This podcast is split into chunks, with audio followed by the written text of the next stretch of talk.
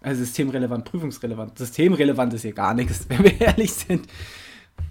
Wenn Laufen, liebe Erdnussbutter, systemrelevant wird, dann haben wir ein Problem.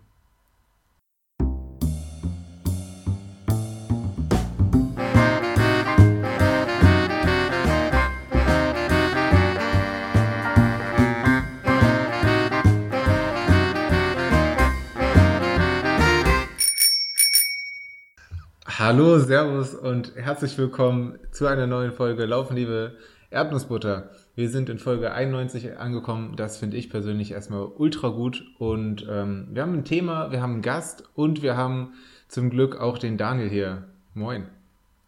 Hi, was, was die Zuhörer und Zuhörer nicht wissen, wir haben just drei Sekunden vor der Anmoderation noch über Eier geredet.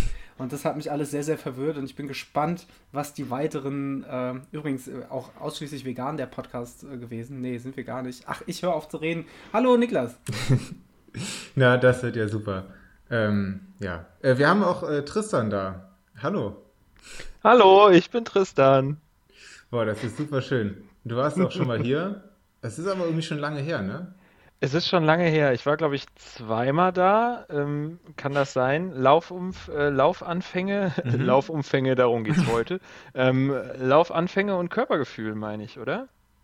Mhm. Und ich meine irgendwie auch mal mit Franzi zusammen.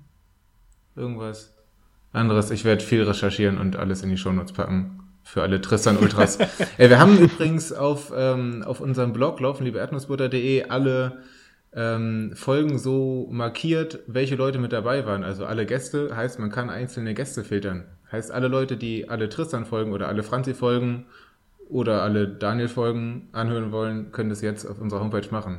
Kleine Empfehlung von mir. Ich, ich, arbeite noch an einem Negativfilter. Das heißt, wenn man einen gewissen Gast nicht hören will, mhm. also zum Beispiel, wenn man sagt, den Daniel, den will ich nicht mehr hören, dann, dann kann man so keine Folge hören. Ja, aber das wäre ja eine gute Funktion. Ja, also stimmt. wenn ich sage, alle Folgen ohne Daniel, dann machen wir mal eine Folge ohne Daniel und probieren das aus. Es gibt übrigens Folgen ohne Daniel, genauso wie es auch Folgen stimmt. ohne Niklas gab. Aus unseren ganz, ganz dunklen Anfangszeiten äh, haben wir uns mal äh, manchmal auch getrennt und unterschiedliche Sachen aufgenommen. Ja. Du hast zum Beispiel, ich erinnere mich, mit dem lieben Chris Koch äh, irgendwelche Erdnuss, Erdnussbutter-Smoothies gebastelt. Mm, ja, ja. Das ist lange Die gute alte Zeit. Das war schön. Ja. Aber ähm, ja, also falls es Leute gibt, die irgendwie noch nicht so lange zuhören und äh, bei Körperumfängen und äh, nee, Laufanfänge war das.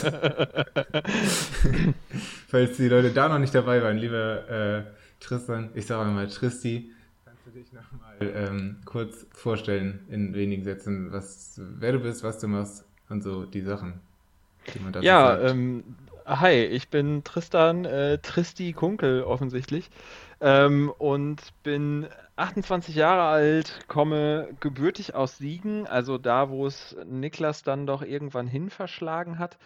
Und ähm, ja, ich laufe seit wie vielen Jahren? Ähm, ich glaube, ich habe irgendwann mit 15 oder so angefangen, aber alles eher mehr schlecht als recht. Hauptsache irgendwie Bewegung und jetzt so seit, ja, äh, keine Ahnung, vier Jahren, ja, ich glaube, vier Jahren ist es wirklich ähm, zu einem Sport geworden, den ich sehr gerne ausübe und der mir auch sehr wichtig ist. Und ja, es macht mir sehr viel Spaß. Und ähm, eine wunderbare Sache, die das Laufen mit sich äh, gebracht hat, ist, dass ich euch beide kennenlernen durfte und auch zusammenbringen durfte. Das äh, muss auch immer erwähnt werden, dass ähm, ich irgendwie auch mitschuld an all hier dem bin. Absolut, du hast den lieben Niklas und mich quasi äh, zusammengekunkelt, wenn man das so sagen darf. ja, so kann man das sagen. Absolut. Lieber Tristan, wir haben gleich an dich gedacht, ähm, als wir uns überlegt haben, wir wollen mal eine Folge übers Ultralaufen machen, weil Ultralaufen und Ultramarathons sind hier an der einen oder anderen Stelle schon mal gefallen äh, oder ich im Ultramarathon auch gefallen, auch das kam vor. ähm, aber ähm, du kamst ja vor kurzem auch in den Genuss, mal einen Ultramarathon zu laufen. Bevor wir darauf aber explizit eingehen, möchte ich einfach mal ganz plump fragen, lieber Tristan, es ist ja, wie gesagt, noch nicht alles allzu lang her. Worin lag für dich der Reiz des Ultramarathons? Was, was war, was hast du dir dabei gedacht, sowas machen zu wollen? Ja, was habe ich mir dabei gedacht? Offensichtlich nix. Ähm, oder zumindest nichts Intelligentes. Ähm, ich habe, ich glaube, ich bin letztes Jahr im, nee, Quatsch, nicht letztes Jahr. Wir sind jetzt mittlerweile ein Jahr weiter. Ich habe 2019 im Frühjahr meinen ersten Marathon gefinisht und war danach noch ganz großmaulig und habe gesagt, nö, 42 Kilometer, das ist meine Distanz, länger muss man nicht laufen, das ist alles okay. Ähm, ja, und das hat sich dann irgendwie, ir irgendwas ist schiefgelaufen. Ähm, und ich habe über das letzte Jahr die Lust entwickelt, äh, doch auch mal länger zu laufen. Und ja, ich weiß nicht, was da so der, der große Gedanke hinter war. Ich glaube, es geht so ein bisschen darum, ähm, ein bisschen darum, dass diese, diese Distanz halt, also die ist ja da. Ne, so ein, so ein, so ein Marathon, der ist halt irgendwie auf 42 Kilometer, wird der irgendwo in die Stadt reingemalt. Ähm, und so ein Ultramarathon, klar, du hast irgendwie 100 Kilometerläufe oder 6 Stundenläufe, die sind natürlich hochgradig künstlich erstellt, äh, um es mal so zu sagen. Aber im Endeffekt, wenn man jetzt an so einen Wanderweg denkt oder ähm, an irgendwelche Rundwege, die sind halt da und dann haben die halt eben mehr Kilometer als so ein Marathon hat. Und dann läuft man die. Und ja, das ist irgendwie, fand ich das sehr hm, beruhigend. Beruhigend und gleichzeitig auch spannend. Und ja, deshalb wollte ich das dann auch mal machen und freue mich, dass ich äh, als äh, Ultra-Frischling dann äh, zu dieser Folge doch auch da sein kann und meinen Senf dazu geben kann. Ich finde es gerade schön, dass du als ähm, Ultra-Frischling, auch irgendwie so eine wunderschöne Wortschöpfung, äh, dass du da dabei bist und deinen Senf dazu abgibst, weil gerade dann sind die Eindrücke ja noch besonders frisch und man weiß noch viel, viel eher, warum man das macht, weil wenn, wenn ich so in meine Laufhistorie blicke, ich kann dir gar nicht mehr so genau sagen, warum ich damals auf das Ultralaufen kam. Ich glaube, das war bei mir schon leider eher dieser, ähm, dieser Community-getriebene Gedanke oder dieses, äh, ich glaube, ich habe damals beim Fat Boys Run Podcast von dem Finama gehört, von dem Fidelitas Nachtlauf und dachte, äh, ja, sowas gibt's, das ist ja Wahnsinn. Ich glaube, ich will das auch. Ich habe mir gar nicht so viel. Was du ja beschreibst, sind ja wirklich sehr, sehr schöne Gedanken. Ähm, und ich wünschte, ich hätte das auch gefühlt. Ich glaube, ich, ich wollte das einfach um es getan zu haben, ohne mir ein bisschen, ja, egal. Ähm, und um schöne einfach, Sprachnachrichten zu schicken, auf jeden Fall. Und auch. um schöne Sprachnachrichten zu schicken und eine schöne Anekdote äh, aufzunehmen. Ähm, aber letztlich ähm, gab es da gar nicht so, so einen tieferen Sinn. Und ich, ich, ich würde vielleicht fast schon sagen, das war der Grund, weswegen es bei meinem ersten Ultramarathon, also bei dem ersten, bei der ersten Laufveranstaltung, ich bin ja vorher schon mal 60 Kilometer im Training gelaufen. Und das war ja für mich, und das lief auch gut, und der Ultramarathon, den ich dann im Wettkampf gelaufen bin, der Finama, der war irgendwie, der war dann nicht so, so bedeut, bedeutvoll. Ähm, kann man das nachvollziehen, was ich, was ich da rede? Ich weiß es gerade Ja, nicht. schon. ich mache mal direkt bei Daniel weiter. Ähm, du bist ja aber trotzdem äh, beim Ultralaufen geblieben und ähm, äh, ja, machst da auch äh, immer weiter mit und äh, ich gehe mal davon aus, dass du auch äh, für, das, für dieses Jahr die, die eine oder andere Ultrasache ähm, geplant hast. Woran glaubst du, liegt es, dass Ultras momentan so beliebt sind? Ich würde sagen, einerseits in unserer Bubble, in unserer Podcast-Bubble, äh, Freundschaftsbubble, aber auch ähm, faktisch bewiesen durch steigende Anmeldezahlen, wenn nicht gerade Corona ist. Ähm, kannst du dir das erklären? Ist es einfach ähm, wie bei dir, dass alle quasi immer das machen wollen, um es gemacht zu haben? Oder ähm, glaubst du, dass da noch ein, ein größerer Plan hintersteckt oder ein, ein anderer Grund? Ich glaube, da kommen wirklich sehr, sehr viele Faktoren zusammen. Also zum einen glaube ich, dass sich schon so eine Eigendynamik entwickelt hat, ähm, dass, dass halt diese Ultramarathons irgendwann äh, aufgeploppt sind und dass viele gesehen haben, was halt früher der Marathon war, so Live-Goal-mäßig, äh, das, das streiche ich von meiner Bucketlist. Das ist irgendwie so ein bisschen der Ultramarathon geworden, auch wenn noch nicht ganz so nicht ganz so unangenehmen Ausmaße. Ähm, und dann, ja, dann führt halt natürlich die, dieser Landschaftsreiz, der ist auf jeden Fall sehr, sehr wichtig, dass es ähm, man, man, er, äh, man erlebt es ja auch in der Freizeitgestaltung der, der, äh, der Deutschen, äh, der, nee, der Menschen, ähm, dass es sie ja schon auch allgemein mehr in die Natur zieht. Und ähm, ich glaube auch, dass diese Landschaftsmarathons auch sich größerer Beliebtheit erfreuen. Aber ich glaube auch, dass der Trend in, in, in, dem, in der Gesellschaft, ähm, was die Hobbys, was den Sport angeht, auch immer mehr ins Extreme geht. Und das ähm, kann dann eine extreme Landschaft sein, also extrem natürlich immer in Anführungszeichen, aber gewissermaßen ist es ja auch schon, schon, schon extrem, was, was wir so machen. Ähm, und das kann die Landschaft sein, das kann die Distanz sein, das kann, kann beides sein. Ähm, und dass man da so ein bisschen, bisschen die, äh, die sich da ein bisschen mehr austesten will, ein bisschen mehr wagen will. Das Erlebnis ist ein ganz anderes und die Ultramarathons, die sind halt auch, glaube ich, so gut organisiert wie nie. Wenn man sich so ein großes, ich war jetzt noch nicht beim ZUT, beim Zugspitz Ultra, ähm, aber was man so liest und wenn, wenn man sich so die Organisation von außen ansieht, das ist ja schon ähnlich perfekt organisiert wie, wie so ein Berlin-Marathon ähm, und auch äh, von, von dem Organisationsaufwand riesig. Und wenn die Organisation gut ist, dann zieht es natürlich noch mehr Leute hin, noch mehr Leute reden äh, drüber und dann gewinnt das wieder an einer ganz neuen Dynamik. Und ich glaube auch, diese ein, zwei Corona-Saisons, jetzt gehen wir in die zweite Corona-Saison, wo die Leute sich dann noch ein bisschen mehr selbst ausprobieren, ähm, auch, auch ohne Wettkampf längere Sachen laufen, einfach weil, ja, wir haben ja sonst nichts. ähm, da ähm, glaube ich, dass da auch noch einige auf den, auf den Geschmack kommen und ähm, da auch einige mehr ihre Liebe zum Ultralaufen entdeckt haben. Das kann ich mir auch äh, gut vorstellen, dass Corona so Katalysator für Ultra-TeilnehmerInnenzahlen dieses und nächstes Jahr wird. Ähm, ja, wenn die Leute, die jetzt in den Wäldern unterwegs sind, wenn die da alle trainieren, dann ähm, ja, wird es voll auf den nächsten Wettkämpfen. Ähm, mir fällt gerade, sorry, ja. dass ich ins Wort weil mir fällt gerade noch ein, ähm, der, der liebe Tristan ähm, hat ja eingangs erwähnt, dass, dass ihm die, diese Distanz ähm, so sehr gereizt hat. Ähm, und dann frage ich mich, war es wirklich nur die Distanz oder hast du, Tristan, damit noch irgendwas anderes verbunden? Weil ähm, es ja verschiedene, also es, es ist halt in, interessant oder andersrum gefragt, wann hattest du den Entschluss gefasst, deinen, deinen ersten Ultra zu laufen? Ähm, war das vor oder nach Corona? Und glaubst du, dass diese Corona-Situation da vielleicht auch ein bisschen Einfluss drauf hatte mit den ganzen abgesagten Wettkämpfen? Ähm, also es war, glaube ich, die Entscheidung kam, als klar war, dass es 2020 wieder einen Baldeneysteig Ultra geben sollte.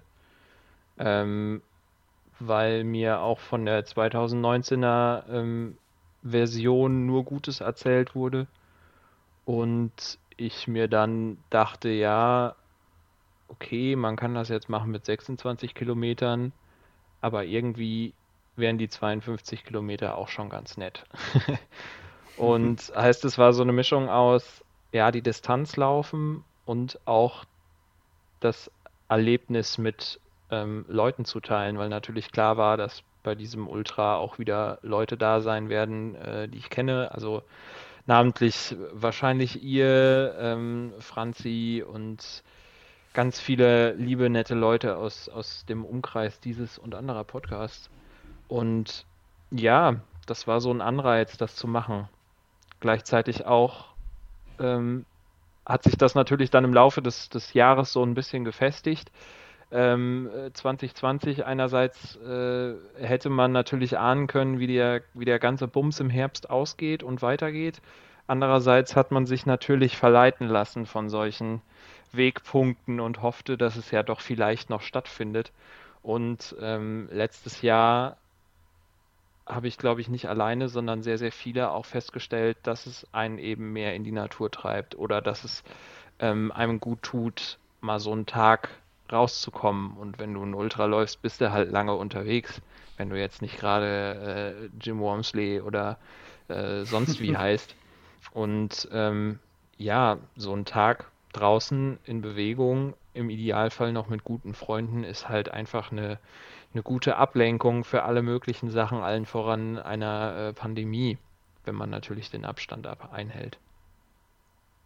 Ich glaube, das ist tatsächlich was, was, was ganz, du hast ein paar ganz wichtige Punkte angesprochen. Zum einen dieses ähm, Miteinander, diese Gesellschaft, diese Community, dann eben, dass die, wenn wir dann wieder weggehen von den Zugspitz-Ultra-Trails äh, und ähnlich riesigen Laufveranstaltungen, sind Ultra-Veranstaltungen oder gibt es viele Ultra-Veranstaltungen, die auch noch entsprechend familiär sind, eben wie der Baldeneysteig Ultra, wo man gefühlt das halbe Starterfeld kennt und was sich schon so ein bisschen anfühlt wie so ein kleines ähm, Klassentreffer, äh, Klassentreffen der, der äh, Laufszene oder zumindest äh, der, der liebgewonnenen Laufszene. Das ist, glaube ich, sehr, sehr wichtig.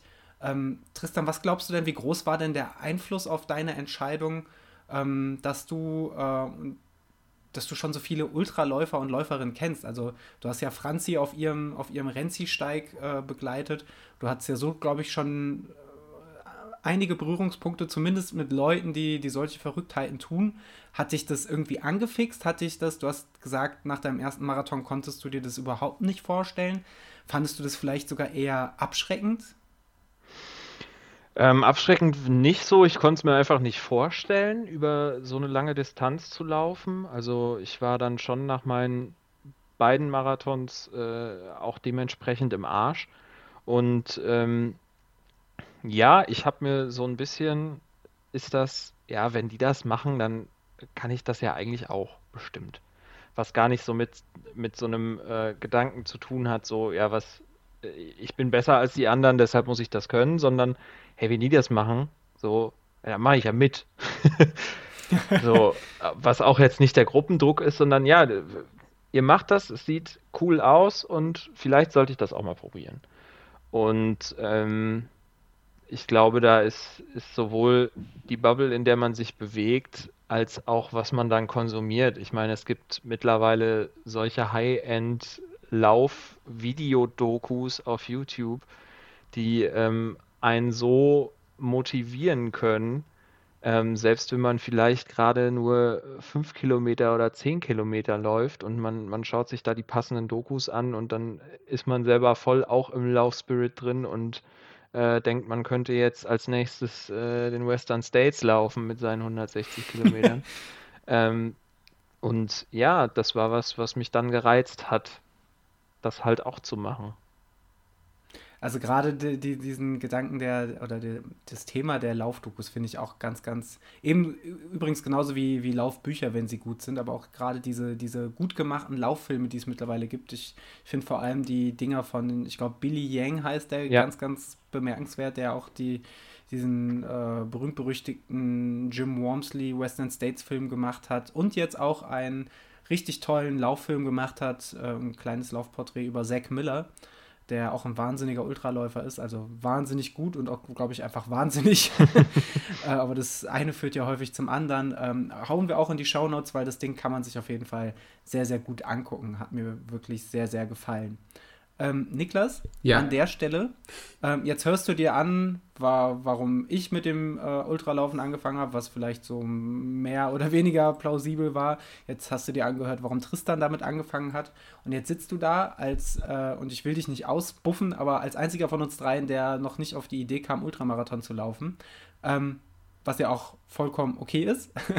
Man glaubt es kaum. Äh, aber jetzt interessiert mich natürlich, was, was hindert dich daran? Hat es Liegt es ähm, an, an, an deiner Verletzungshistorie? Liegt es daran, dass du einfach auch aufrichtig keine Lust hast? Ähm, oder siehst du das zurzeit noch nicht? Ähm, was, was geht da bei dir vor? Also, kleinen Einspruch. Die Idee, Ultra zu laufen, hatte ich schon mal. Und zwar äh, ziemlich zu Beginn unseres Podcasts, ähm, 2017, als du nämlich auch deinen ersten Ultra gelaufen bist. Ähm, zu der Zeit lief es laufmäßig bei mir richtig gut. Hab quasi bin von Erfolg zu Erfolg, naja zumindest äh, für mein äh, für meine Ansprüche oder für mein Niveau geeilt. Ähm, und ich war fest äh, davon überzeugt, ich weiß nicht, ob ich vielleicht sogar auch angemeldet war, weiß ich nicht, ähm, dann Herbst 2017 einen 50-Kilometer-Lauf zu machen in Bottrop, Langlauf. Ah, der, der, der Herbstwaldlauf. Eventuell haben wir da sogar auch zusammen drüber geredet und wollten da auch mal zusammen teilnehmen oder so. Ja. Vielleicht mal Folge 1 bis 5 nochmal durchhören. Ähm, genau, das Lustige ist, ähm, bei der Frage, die du Tristan gerade gestellt hast, bei mir war es eher, aber zufällig andersrum als ich noch keine bis kaum Leute kannte, die Ultra gelaufen sind, war ich äh, mehr oder weniger Feuer und Flamme und habe mir das vorgenommen. Und jetzt kenne ich wirklich viele Leute, die Ultras gelaufen sind. Und ähm, jetzt spielt es zumindest für mich äh, kurzfristig äh, keine Rolle mehr. Aber ich glaube, dass ähm, ja, das ist nicht der Grund, warum ich keinen Ultra laufe. Äh, bin ich mir sogar ziemlich sicher. Ähm, ja, mir ist damals natürlich die Verletzung, ich weiß schon gar nicht mehr welche es war, irgendeine Verletzung kam dann dazwischen, äh, wie so oft. Ähm, deswegen äh, war ich nicht in Bottrop. Ähm, genau, und dann ja, waren es eigentlich in den letzten Jahren immer Verletzungen, dass ich ja froh war, wenn ich einen Marathon geschafft habe, beziehungsweise den habe ich auch nicht geschafft. Ähm, das war tatsächlich der Hauptgrund. Ähm, ja, eine andere Sache war, dass ich ja so ein bisschen so ein hm, Zahlen-Nerd bin und irgendwie ja, versucht habe, irgendwie erstmal auf den kurzen Distanzen was zu reißen und da irgendwie jede Sekunde rauszuholen und ähm, so den Gedanken hatte, ähm, desto jünger ich bin, desto eher habe ich noch die Möglichkeiten, ja, tatsächlich um jede Sekunde zu, zu kämpfen auf Fünfer, Zehner und so weiter. Ähm, mit dem Ultralaufen einfach abzuwarten bis ich ein bisschen älter bin und ähm, genau, dann ja, dann kann man irgendwann tempomäßig nicht mehr so viel rausholen, zumindest wenn man schon, schon, schon lange trainiert hat ähm, und kann dann gut die langen Läufe machen. Das war so das, was ich dann auch in vielen ja, Laufbüchern gelesen habe und so weiter. Ähm, ja, hatte aber immer eine Begeisterung fürs Ultralaufen ähm, und ja, habe hab auch ganz viele Leute natürlich ähm, kennengelernt oder begleitet quasi bei ihrem, bei ihren ersten Ultraversuchen und fand das alles ganz spannend und ähm, will das auch auf gar keinen Fall ausschließen. Ich habe mich jetzt gerade für diese Folge, als wir ähm, abgesprochen haben, diese Folge aufzunehmen, habe ich angefangen, mich einzulesen, äh, nämlich mit dem großartigen Buch von ja, Ataranand Finn, denke ich. ich. Ich liebe diesen Autor, glaube ich, aber ich hasse diesen Namen. Ich glaube, Finn Adaharanand, irgendwie so. An dieser Stelle, David, wenn du diesen Podcast hörst, bitte korrigier mich so, wie du es sonst auch tust und sprech mir diesen Namen bitte einfach einmal richtig ein. Vielleicht einfach hier ich, einfügen. Ich hasse es, ich hasse es, diesen Namen auszusprechen, aber äh, du, du glaubst, äh, du redest, glaube ich, von dem Buch Der Aufstieg der Ultraläufer, oder? Genau so ist es. Und es ist wirklich ein wunderbares Buch. Ich habe es äh, jetzt tatsächlich in der Kürze der Zeit zwischen Absprache des Podcasts und Aufnahme des Podcasts nicht geschafft, es durchzulesen. Bin nur so bis zur Hälfte gekommen. Ähm, es ist ja für alle, kennen bestimmt auch viele, aber für alle, die sich irgendwie noch mehr mit dem Thema Ultra beschäftigen wollen, wirklich ein super Buch, so ein Mix aus Geschichten erzählen von verschiedenen Ultrawettkämpfen, aber auch ähm, ja die Historie des Ultralaufens, wo kommt es überhaupt her und ähm, warum haben Leute das früher gemacht, wie hat sich das Ganze verändert. Ähm, ja, ein Standardwerk, würde ich sagen, aber wirklich hervorragend geschrieben. Ähm, ja, und deswegen bin ich jetzt gerade richtig on fire mit meiner Begeisterung und würde mich am liebsten tatsächlich für den einen oder anderen Ultra, den ich in dem Buch kennengelernt habe, anmelden. Ähm, ja, ich glaube, ich äh, stabilisiere mein Knie noch mal ein bisschen, aber dann kann mich keiner mehr ähm, zurückhalten, wenn ich dann irgendwann beim Comrade Marathon Südafrika antrete. Sehr stark. Ja, genau. Ja, voll, voll schön. Ähm, ich ich habe gerade irgendwie, wollte ich zu einem anderen Schwung ansetzen. Jetzt bin ich tatsächlich bei dem, bei dem Finn Edder Harrinan. äh, Dings. es, äh, kling, es, klingt irgendwie falsch, was, was ich da sage, aber vielleicht habe ich mir auch einfach den falschen Namen aufgeschrieben. Eine Sache, die ähm, ich, ähm, ich noch äh, dazu fügen kann, die mir gerade noch einfällt, ähm, was ich in den letzten drei Jahren ähm, noch, noch dazu bekommen habe, quasi als Angst vor dem Ultralaufen oder so, dass ich dachte, wenn ich mich jetzt zu einem 50er anmelde, dass ich mich dann nicht bremsen kann und dass ich dann in so eine Spirale gelange ähm, ein, von höher, schneller, weiter, beziehungsweise in dem Fall nur weiter, weiter, weiter, ähm, dass ich dann direkt zum 80er ähm, Ultra mich anmelden muss und dann zum 100er, weil natürlich will ich mich immer verbessern, genauso wie ich mich bei einem Marathon ja anmelde, weil ich meine Zeit knacken will vom letzten Mal. Ähm, und dass ich mich da irgendwie vielleicht auch so ein bisschen bis zum Marathonlauf selber begrenzt habe, um mich ja zu bremsen und Druck rauszunehmen. Habt ihr habt ihr das Gefühl auch, dass ihr, auch was Ultra angeht, immer einen drauflegen müsst? müsst? Also es wäre tatsächlich auch meine Frage gewesen, ähm, ob, ihr, ob ihr das als Problem seht, weil ähm, ich sehe das mittlerweile, ich habe ja meine, meine Liebe zum Ultralaufen definitiv entdeckt oder wiederentdeckt vor allem auch. Äh, und ich sehe das, also es ist ja kein Druck, den ich habe, irgendwie immer weiter zu laufen, aber der Reiz, der, der, wird, der wird immer größer, das muss ich mir schon eingestehen. Also nachdem ich gemerkt habe im Mai, dass 116 Kilometer möglich sind, äh, muss ich sagen, gab es auch schon Gedankenspiele, wo man, wo man dann ähm, viel ernsthafter, als ich zugeben würde, drüber nachgedacht hat, so hey, wenn ich überlege, wie die 116 Kilometer liefen und wie ich, äh, wie, wie, dass man natürlich am Ende kom komplett fertig war und gefühlt nichts mehr konnte, aber das war man während dieses Laufs ja fünf, sechs Mal. Ähm, oder vielleicht sogar noch häufiger und man ist jedes Mal aus diesem Loch wieder rausgetrottet.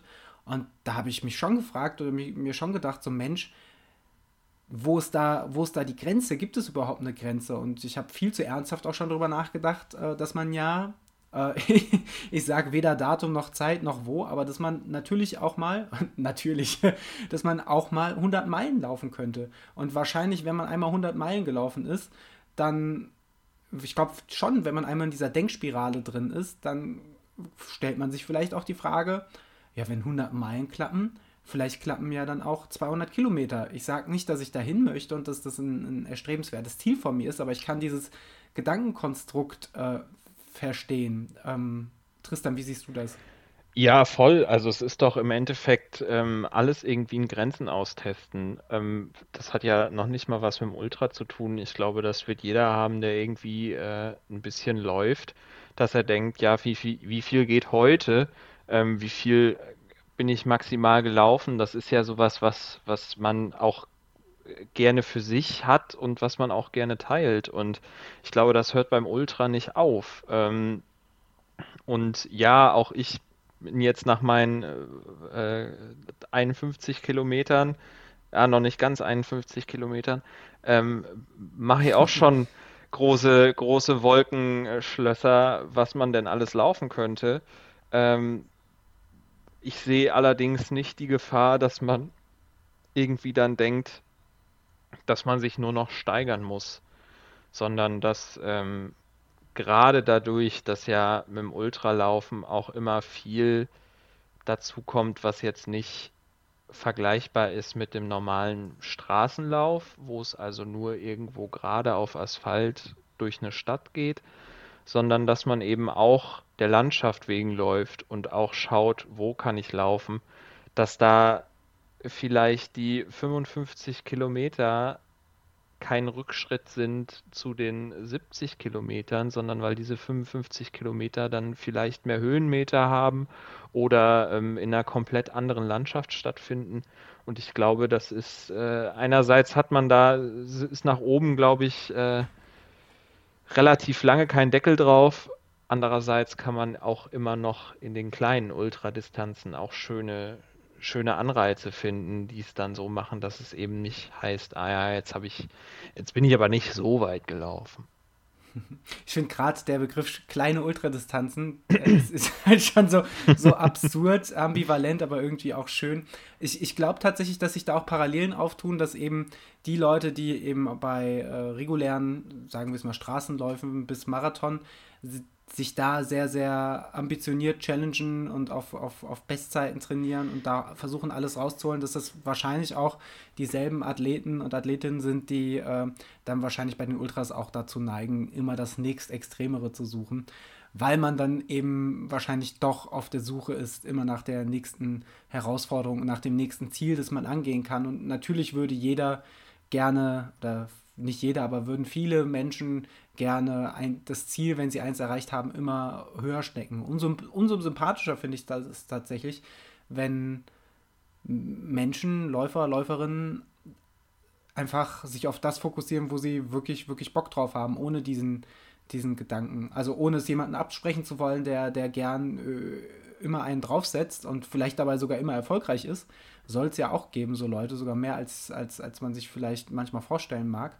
Äh, aber ich finde es auch einfach irre sympathisch, wenn jemand sagt, okay, ich laufe jetzt im, weiß ich nicht, im Mai 100 Kilometer in Wuppertal und laufe äh, aber dann im November auch in Bottrop die 50 und ich erlebe beides als hervorragende Läufe, die mich auf ganz unterschiedliche Art und Weise herausfordern. Hm. Ähm, ein, ein Grund quasi, warum man Ultra läuft, den ich äh, immer wieder von verschiedenen Leuten gehört habe, ähm, ist, dass es dabei ja zumindest weniger ums Tempo geht als beim äh, jetzt Vergleichsmarathon, an dem sich an der Wasserausgabestelle geprügelt wird um äh, jeden Wasserbecher. Ähm, inwiefern ist das, ich stelle die Frage einfach mal in den Raum, ähm, für euch ähm, ein Reiz des Ultralaufen, dass es nicht so sehr ums Tempo geht oder geht es für euch auch bei Ultras ums Tempo? Ähm, ja, oder kann man das überhaupt nicht generalisieren und es hängt auch von Ultra zu Ultra ab? Ähm, ich würde da einfach mal anfangen weil äh, ich da bei Zeiten noch komplett irgendwie raus bin. Ähm, für mich geht es eher so ums Schaffen und ums Überleben. ähm, ist auch eine wichtige ja, ich, Sache. Ich, ich finde gerade das ist irgendwie, also, hm, wie sage ich das jetzt? Es ist so in der in der Volkswahrnehmung ist ja der Marathon so dieses Überding was irgendwie, au, die Person ist einen Marathon gelaufen. Oh, das ist krass, das ist krass. Was es auch ohne Frage ist. Ähm, und es wird nach oben hin ja nur krasser. Also wenn du jemandem sagst, so, jo, ich bin 50 Kilometer gelaufen, ich bin 60, 70, 80, keine Ahnung, bis hoch zu 160 äh, Kilometern, dann ähm, kommt da irgendwie nur noch so ein wow, krass. also ähm, Ultra ist halt einfach schon so beeindruckend, finde ich, durch die, durch die Kilometerzahl, die man da runterreißt, dass eine Zeit im ähm, ja, Amateursport, wie wir ihn ja doch alle ähm, ausüben, so fortgeschritten wie es auch sein mag, ähm, ist das halt schon ausreichend. Und da ist so eine Zeit, die ist dann ein nettes Gimmick. Und ich finde es mega krass, wenn Leute irgendwie in so und so viele Stunden, so und so viele Kilometer laufen. Und äh, ja, da hat man dann natürlich vielleicht auch ein bisschen Ambitionen, aber wie schon gesagt, ähm, jede Strecke ist ja anders durch die Höhenmeter und alles Mögliche. Du, du kriegst ja überhaupt gar keinen Vergleichswert mehr so richtig hin, weil du auch auf auf Ultradistanzen, die jetzt nicht gerade nur auf einer 400-Meter-Bahn stattfinden, ja gar nicht gewährleisten kannst, ähm, dass du, dass du ein vergleichbares Feld hast. So, es ist immer irgendwas anderes. Es ist immer irgendwo ein mieser, fieser Berg, der auf der anderen Strecke vielleicht nicht ist. Und ähm, ja, da finde ich es dann wirklich sehr beruhigend, dass äh, ist irgendwie so, ja klar, wir haben am Ende dieses Rennens, haben wir vielleicht einen Gewinner, aber jo, dann, dann ist das halt so.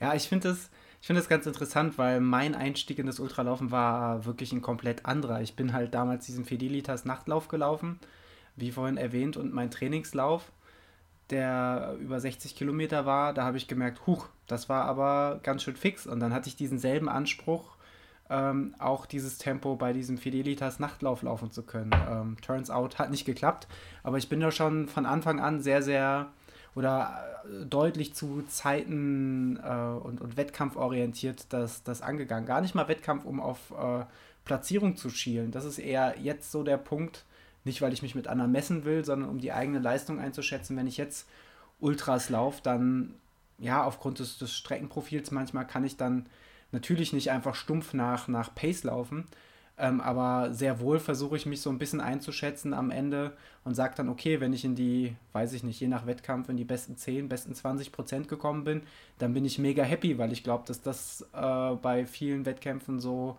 die Gegend ist, wo ich mich, äh, wo ich mich dann selbstbewusst auch verorte und glaube, dass das oft auch drin ist.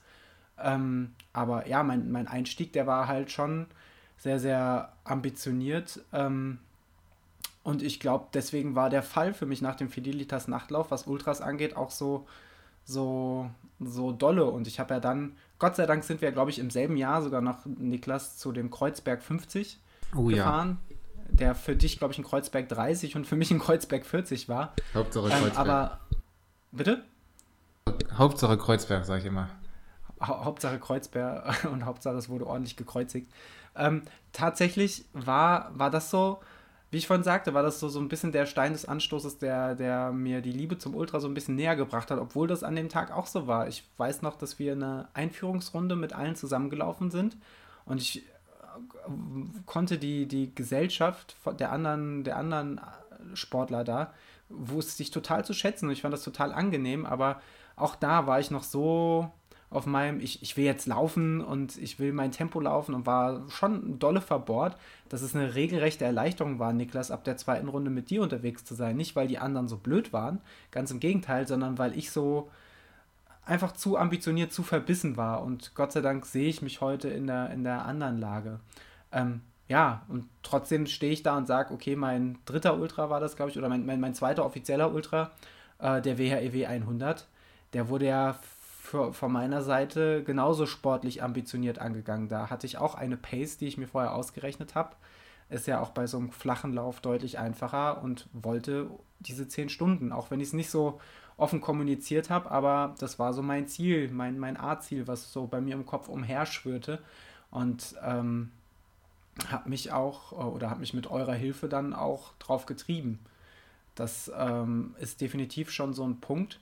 Und äh, umso wichtiger ist für mich, glaube ich, als Ausgleich diese privaten Läufe, die sich so, die sich so eingeschliffen haben. Sei es der, der Falsbrecher, sei es der Grüngürtellauf letztes Jahr, sei es aber auch die, die tollen Läufe mit, mit, mit Freunden im Taunus, die vielleicht dann keine Ultradistanz sind, aber trotzdem Spaß machen oder sowas wie der, wie der Backyard-Marathon letztes Jahr, im, oder der Backyard-Lauf letztes Jahr im, im September, glaube ich.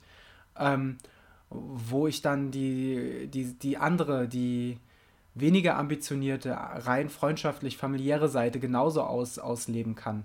Ähm, und da bin ich einfach sehr, sehr froh, dass ich da einen Weg gefunden habe, dass ich beides zu schätzen weiß und beides dolle liebe. Ich hätte den, den Baldenei-Steig, den Baldenei-Ultra, den hätte ich wahrscheinlich all out gelaufen, einfach weil ich es mal wissen wollte. Ähm, und das andere, was ich so gelaufen habe, das war, ja, das war einfach reine Laufliebe und ich bin einfach froh, dass beides geht richtig geil, diese Vielfalt, dass es dir auch im Ultralauf gibt. Und ja, dass es schnelle Ultras, langsame Ultras und ähm, große Wettkämpfe und dieses Jahr so viele privat organisierte Sachen gibt. Ähm, ja, finde ich mega schön. Ähm, wie bereitet man denn so ein Ultra vor? Tristan, das war jetzt dein, dein erster ähm, Ultra und ähm, wir haben schon erfahren, dass du vorher schon Marathon gelaufen bist. Inwiefern hat sich das bei dir unterschieden? Hast du dir einen großen Plan gemacht, ähm, drei Monatsplan mit so sieht jeder Tag aus oder hast du alles so ein bisschen äh, auf dich zukommen lassen? Äh, eine Mischung aus beidem. ich habe, ähm, ich muss sagen, für Marathons habe ich äh, deutlich mehr nach Plan trainiert als für diesen Ultra. Was auch so ein bisschen daran lag, ähm, in der Natur des, des Basu diesen, oder 2020 lag es ja, dass äh, man über Losverfahren äh, den Platz bekommen hat. Und da wollte ich äh, dann erstmal abwarten, ob ich den Platz auch wirklich habe und am Ende waren es dann, glaube ich, noch zweieinhalb Monate oder irgendwie sowas, bis dann der ähm, Basu gestartet ist. Und ich habe das dann einfach so gehalten, dass ich versuche, äh, möglichst viel zu laufen. Ähm, das ist äh, relativ vage natürlich. Und ähm, ich habe angefangen, ich habe quasi mein, mein Trainings-Kick-Off gemacht mit einer Urlaubswoche, in der ich 100 Wochenkilometer gemacht habe auf verschiedensten ähm, Wanderwegen hier im Umkreis äh, von Köln. Also sei es einmal im äh, Siebengebirge. Dann war ich noch am Baldeney-See und habe mal da die Runde äh, erkundet und war dann noch ähm, auf dem Rotweinwanderweg im Ahrtal, der auch sehr zu empfehlen ist. Äh, vor allen Dingen wegen des Laufens, wegen des Rotweins, aber bestimmt auch. Ähm, und ja, habe da erstmal so ein bisschen mit einem Schlag ins Training gestartet und dann habe ich zugesehen, dass ich schon so meine drei bis vier Läufe in der Woche mache und einer davon, ein Long Run, ähm, habe dann da aber nicht wie für den Marathon irgendwo ab der Halbmarathon-Distanz gestartet, sondern bin dann halt direkt in die 30er rein und habe mich von da nach oben gearbeitet und habe ähm, in der Vorbereitung für den äh, für meinen persönlichen ersten Ultra dann, glaube ich, zweimal die Marathondistanz gemacht. Ähm, und ja, habe geschaut, dass ich die aber auch wirklich nicht zackig laufe, sondern dass da der ähm, dass da der Fokus wirklich auch darauf gelegt ist, lange unterwegs zu sein und auch vielleicht mal mittendrin äh, eine Viertelstunde oder eine halbe Stunde eine Pause zu machen, irgendwo was zu trinken, um einfach ähm, zu üben, wie es ist, so lange auf den Beinen zu sein, so lange unterwegs zu sein. Und auch, dass man vielleicht schaut, dass man nicht von Haustür zu Haustür läuft, sondern dass man ähm, dann plötzlich noch irgendwo ist, wo man dann auch noch irgendwie nach Hause muss, sei es dann noch vielleicht einen Kilometer zu wandern oder so.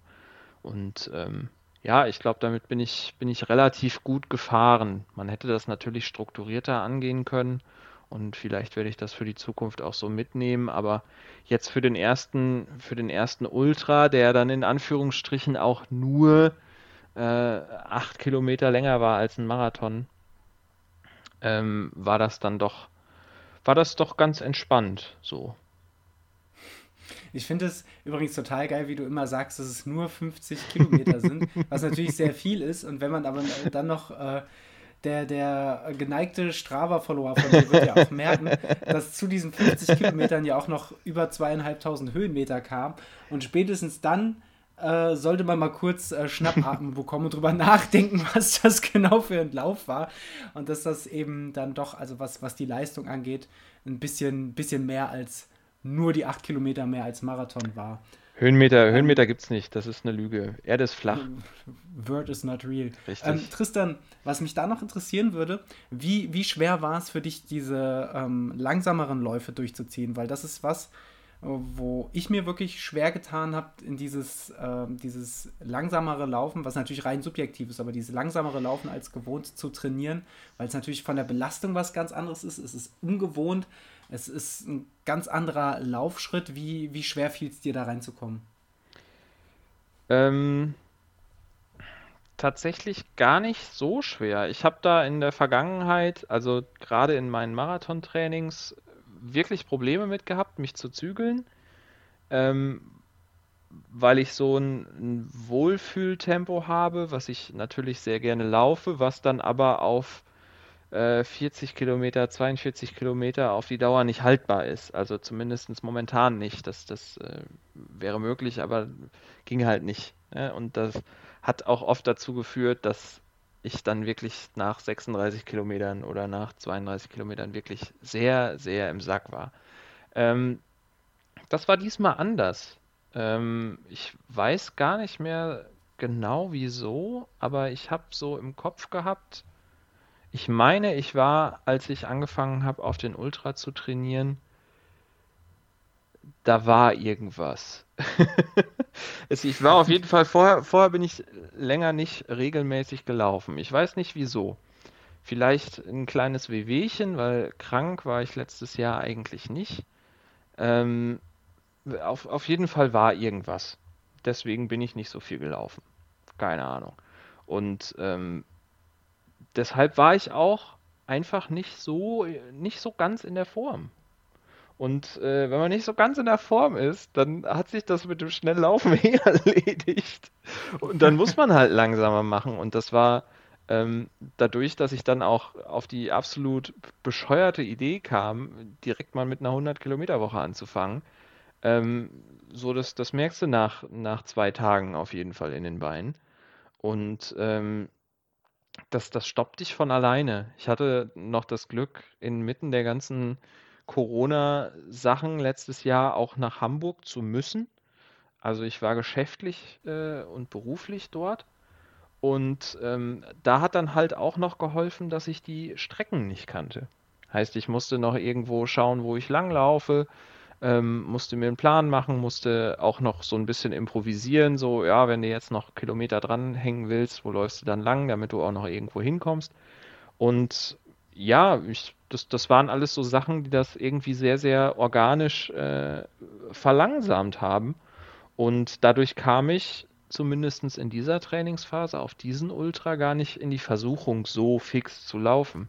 Aber ich sehe das Problem schon, also ähm, dass, dass, dass das passieren kann und äh, ich werde das auch nicht ausschließen für zukünftige Vorhaben, dass äh, mir das noch das ein oder andere Mal äh, das Fluchen heraustreiben wird. ich glaube aber tatsächlich, dass dafür das Laufen in der Landschaft relativ dankbar ist. Ähm, weil, also man wird relativ schnell merken, wie sich das rächt, wenn man dann eben nicht Tempo rausnimmt und dann gerade die Anstiege wie bekloppt versucht irgendwie hochzurennen. Ähm, ich glaube, da ist dann relativ schnell der Lerneffekt da und die Umgebung bremst einen dann doch, glaube ich, auch relativ langsam, äh, relativ schnell und man merkt dann halt, dass ein Blick auf die Durchschnittspace überhaupt nicht aussagekräftig und vergleichbar ist. Ähm, und man, ich meine, viele, ich weiß nicht, wie es bei dir ist, bei mir war es in der Anfangsphase auf jeden Fall sehr, sehr dolle so, dass der, äh, dass dieser Social Pressure, dieses Social Pressure, der Druck dann schon da war, zu zeigen, ach guck mal, ich, ich laufe ja mal in 30er locker in 440. Das äh, würden sich ja manche auf dem Wettkampf wünschen. Äh, und dann habe ich mir, glaube ich, bei meinem ersten Longruns damals ähm, schon so ein bisschen Druck gemacht, dass ich das gern jedes Mal machen würde. Heute weiß ich, dass es, äh, dass ich mir da überhaupt nichts drauf einbilden brauche und dass es trainingstechnisch jetzt auch nicht, nicht klug war, jeden 30er irgendwie so schnell zu laufen, wie es geht. Ähm, aber damals war mir, das, war mir das irgendwie wichtig, auch wie das unterm Strich aussieht. Ähm, und das, ähm, da ist es, worauf ich eigentlich hinaus wollte, da ist das Laufen in der Landschaft halt, glaube glaub ich, wirklich dankbar, weil jeder weiß, okay, diese Pace, die da steht, die hat null Aussagekraft.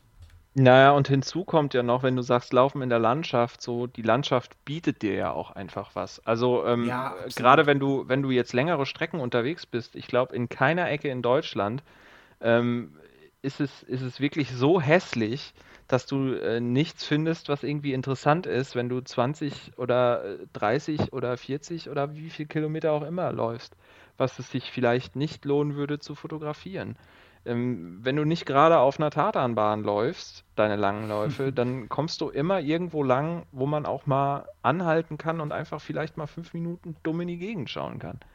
So, Wo ich diese Läufe auf der Tatanbahn auch äh, eigentlich manchmal ganz geil finde. Also ich kann es schon auch mal empfehlen. Naja, klar, klar, klar. Ähm, äh, klar, verstehe mich nicht falsch. Die, die, die haben auch was Gutes. Ne? Das ist dann was, äh, glaube ich, auch mental sehr, sehr wichtig, um mal dieses Kreiseln zu üben und das stupide Laufen. Aber ähm, ja, die Landschaft, die äh, gibt dir einerseits Berge und Höhenmeter, wenn es gut läuft, und andererseits gibt sie dir aber halt auch Ausblicke, die du genießen kannst und mit denen du auch mal mhm. Runterfahren kannst, um sie halt zu genießen. Vielleicht wäre das mal ein Aufruf für die nächste ähm, LLE-Challenge, weil wir alle Challenges lieben oder das große, nächste große LLE-Gewinnspiel. Ähm, zeigt uns doch mal Landschaften, wo wirklich gar keiner laufen möchte. äh, Voraussetzung ist, ihr seid selbst schon da gewesen. Äh, könnt auch ganz klima, klimafeindlich mit dem Auto hinfahren, ist mir scheißegal. wir, sind, wir sind nicht der, wir sind nicht der, der, der äh, Jungspund-Grünen Podcast, sondern wir sind einfach laufen die Erdnussbutter mit dem Hang zum Fatalen. Deswegen fahrt doch mal schön, weiß nicht, nach Tschernobyl in Ostblock und macht mal schön eu euren 40er auf der glühenden Tatanbahn und schickt uns ein paar Fotos. Könnt irgendwas gewinnen, ich weiß noch nicht was. Duisburg Hauptbahnhof raus und äh, da ist auf jeden Fall spaßig umzulaufen. ist auf jeden Fall ähnliche Kategorie, auf jeden Fall. Sehr aufregend. Ähm, ich überlege noch, von, von welchem Ort ich euch äh, was einschicke, aber ich glaube, ah, da gibt es den einen oder anderen. Challenge steht. Ähm, Tristan, äh, Hand aufs Herz, oder wie man das sagt. Ähm, was mich am Ultralaufen fasziniert, ist, dass man so viel essen kann. Zumindest ja. sagen alle, dass sie viel essen. Wäre für mich auch wirklich Grund eins, äh, sofort ein Ultra zu laufen. Hat es bei dir auch eine Rolle gespielt und ähm, wenn ja, mit wie viel Tüten vollgepackt mit Essen bist du in das Siebengebirge gefahren, um deinen ersten Ultra zu laufen? War noch Platz im Auto? das Auto ist ja sehr klein, aber es war noch ein bisschen Platz im Auto. Also ähm, das war auch was, was ich, was irgendwie, was ich auch ein bisschen geübt habe, währenddessen mal was zu essen während langen Läufen, ähm, aber was auch irgendwie so von Anfang an äh, im Kopf war, jo, wenn ich jetzt nicht mehr so Marathon und äh, alles Mögliche darauf hin trainiere, dann kann man auch mit dem Essen mal ein bisschen laxer äh, umgehen, weil das finde ich irgendwie so stark, ne? Für den, für den Marathon. Man macht sich sehr viele äh, sehr viele Pläne, wann man was zu sich nimmt und wie viel Kalorien die Stunde und ja, und dann das Gel und das muss möglichst leicht sein, damit das irgendwie gut zu transportieren ist. Und dann kommen die Ultraläufer mit ihren riesigen Kisten an. so, so ähnlich war es. Also ähm, ja, ich kann mal gerade ein bisschen runterbrechen, was ich, was ich dabei hatte. Ich hatte, glaube ich, dabei wirklich an mir ähm, so wirklich auch ein Gel, was sich dann äh, jede Stunde ungefähr oder so alle acht Kilometer bis jede Stunde Pi mal Daumen reingedonnert wurde. Ähm, dann noch ein, ein Proteinriegel der äh, Firma Seitenbacher, ähm, der dann auch für, für, die, für die Gains, ja, für Latissimus, da muss das, äh, muss das, muss er machen. Ähm, Ähm, ich glaube, für, für, die, für die 26-Kilometer-Runde hatte ich dann einen Energieriegel dabei, also diesen Proteinriegel, genau. Und dann hatten wir das Glück, dass wir zwei Runden gelaufen sind. Also Glück oder Pech, wie man es halt sieht, aber dass die Verpflegungsstation dann äh, das Auto war und dort warteten dann äh, Kartoffelpüree, Orangenspalten, ähm, Chips. Was hatte ich denn noch? Ich glaube, das war es. Vielleicht noch eine Banane, die habe ich aber nicht gegessen. Also sehr viel, was, was, ähm, was erstens lecker ist, weil ich glaube, äh, man muss es irgendwie runterkriegen, einerseits vom Magen her, andererseits auch vom Kopf. Deshalb habe ich mir da Sachen gewähl gewählt, wo ich wusste, jo, da habe ich Bock drauf, wenn ich so lange unterwegs war und wenn ich noch so lange unterwegs bin. Und ähm, der Magen hat da zum Glück mitgespielt. Also gerade so, so äh, sehr fettige Sachen wie jetzt so Chips hatte ich vorher nicht unbedingt großartig getestet. Kenne meinen Magen eigentlich relativ gut und kann ihn da einschätzen und da hat er mich dann auch nicht enttäuscht. Also die, die gingen rein wie's Gewitter. Lecker. Okay, ich, nächstes Mal postiere ich mich beim Auto und guck, wenn ihr wegguckt. Ist aber auch, ich finde, also gerade diese Ernährungsgeschichte ist halt auch etwas, was, ähm, finde ich, aus meiner persönlichen Erfahrung relativ gefährlich ist, wenn man dann diesen Schritt vielleicht zurück machen möchte auf die, oder was heißt zurück, aber wenn man dann die Herausforderung sucht, dann wieder äh, kürzere, schnellere Wettkämpfe zu laufen und es man, man es einfach gewöhnt ist, äh, keine garstigen Gels sich reinschieben zu müssen. Ja. Ähm, also wenn man, wenn man nicht drauf steht, sondern einfach mal, weiß ich nicht, ein Bananenbrot oder keine Ahnung, eine, eine, Packung Stapelchips oder weiß der Geier, was man sich da so gern reinzieht. Es ist ja beim Ultralaufen eigentlich alles erlaubt, was man verträgt.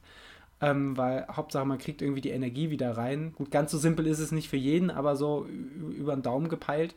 Ähm, und dann willst du plötzlich einen Straßenmarathon laufen wo du, wie du gesagt, äh, wie du gesagt hast, darauf achtest, dass du möglichst leicht unterwegs bist, äh, alles möglichst äh, schnell an, an, an verfügbare Energie ähm, und Hand aufs Herz, ich habe noch keinen Sub-3-Läufer mit einer Packung Stapelchips unterm Arm gesehen. Wäre natürlich auch ein schönes Bild. Ähm, aber also, ich weiß nicht, wie, wie, es dir geht, Tristan, ob du dir da schon Gedanken drüber gemacht hast, aber für mich ist es für mich ist es wirklich ähm, schwer, dann wieder auf die auf die, sagen wir mal, äh, Sprinternährung äh, umzusteigen? Ja, das gucken wir mal. Also ähm, so viel kann ich verraten. Ein schneller Marathon steht, glaube ich, für dieses Jahr nicht auf dem Plan. Ähm, und äh, ich bin gespannt, wenn es zurückgeht. Ich, ja, ich bin jetzt kein, ich, ich bin eigentlich Fan von Gels und kann mir vorstellen, dass das dann auf die Zeit auch wieder klappt. Ähm, da bin ich, glaube ich, relativ pragmatisch und kann das dementsprechend anpassen an den, an das, was ich durch das Essen erreichen will. So und mhm. klar, ähm, habe ich halt auch Chips genommen, weil sie mir gut schmecken. Aber andererseits ist das halt, sind da Kohlenhydrate und Fette drin und äh, ich weiß, dass die mir helfen und äh, meinem Körper auch eine gewisse Energie geben. Ähm, ja, Deshalb, ich glaube, ich, ich habe da vor dem Rückschritt nicht so viel Angst. Hm. Vielleicht ist es bei meinem Körper genau das auch äh, irgendwie Selbstschutz, dass ich tatsächlich Gels am besten vertrage von allem, was ich mir beim Laufen so reindonner. Ähm, und dass er mir da irgendwie das noch ein bisschen bewahren will, bevor ich äh, nur noch komplett ausarte an jeder Verpflegungsstation. Tristan, kannst du uns mal mitnehmen auf die Strecke äh, vor der Staffelchips ähm, und uns mal äh, so die Rahmenbedingungen erzählen. Also äh, es war im Siebengebirge in Königswinter, habe ich im schönen Strava gesehen. Ähm, und so ein bisschen erzählen, wie du dich gefühlt hast, wie du dich vor dem Lauf gefühlt hast, wie du dich äh, dann reingelaufen hast, reingefühlt hast. Ähm, und Daniel korrigiert vielleicht immer da, wo Tristan romantisiert oder äh, falsche Sachen glaub, erzählt. Ich weiß nicht, wie Ich war mit auf der Strecke. Ich glaube nicht, dass Tristan romantisiert, weil ich muss auch sagen, meine Begleitung hat an dem Tag, ähm, auch wenn ich mir viel Mühe gegeben habe, sportlich alles zu bieten, aber wir haben, also ich habe mich an, vor, äh, vor dem Wochenende, übrigens ganz schlimm, Tristan wird was gefragt und ich verfalle in einen Monolog. hey, Story of my life. Aber ich habe vorher sehr viel, sehr dumme YouTube-Clips geguckt und war für sage und schreibe bestimmt fünf, sechs Tage in einem Modus hängen geblieben, der einfach nicht sozial verträglich war. Und ich habe die ganze Zeit geredet wie der letzte Vollhorst, habe die dümmsten Gags gemacht. Und genau in diesem Modus bin ich dann in Köln und dann schließlich auch in Königswinter aufgeschlagen ähm, und habe Tristan zumindest in manchen Situationen sicherlich das Leben zur Hölle gemacht. Äh, aber wie, wie, wie das letztlich verlaufen ist, darf Tristan gern selbst erzählen. Nein, das war alles äh, sehr okay, weil ich habe sehr schnell gemerkt, äh, egal wie weit ich äh, mental abbaue, äh, Daniel liegt noch unter mir. Das ist alles okay. ähm, Nein, also ich, äh, ich, ich fange mal, glaube ich, an mit der Absage des äh, Baldeneysteigs, weil damit war klar, dass der nicht stattfindet und ja, auch der, der letzte geplante Lauf Wettkampf für 2020 halt äh, nichtig ist. Und da war mir dann schnell klar, okay, du willst das trotzdem machen, du brauchst eine Strecke. So, und ähm, ja, ich hatte, ich hätte natürlich, das wäre wahrscheinlich am einfachsten gewesen, den Baldeneysteig laufen können. Allerdings äh, ist es da ja auch so, dass da die Beschilderung ähm, manchmal so ein bisschen suboptimal ist momentan, weil da viel äh, an Schildern auch geklaut wird warum auch immer, ähm, und hatte da nicht so Lust drauf. Ähm, und habe dann so ein bisschen überlegt, was will ich machen? Will ich vielleicht in Siegen laufen? Ähm, jetzt muss ich mal kurz, hier wurde gerade gesagt, dass das Recording gestoppt hat. Äh, wie ist das bei euch? Läuft noch alles? Hier, hier, läuft noch alles. Das war von GC die Aufnahme. Wir nehmen ja unsere Tonspur Gott sei Dank separat nochmal auf. Okay, der kurze Behind-the-Scenes-Talk ähm, hört auf.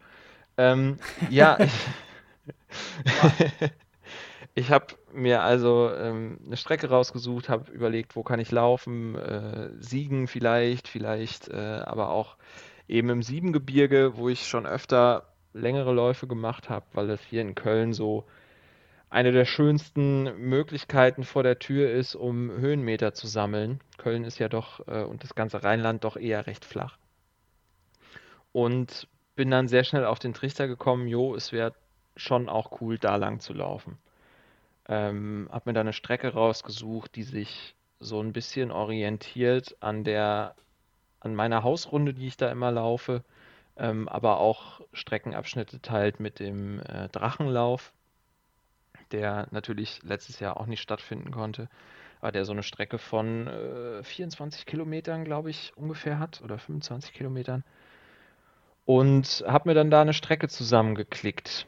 Ähm, einerseits, weil ich die Landschaft einfach wunderbar toll finde, weil mich auch ein bisschen die Höhenmeter äh, herausgefordert haben und ähm, ja, ich da gerne langlaufen wollte. Und zum Glück äh, hat sich Daniel bereit erklärt und es hat auch alles terminlich gepasst, da mitzulaufen.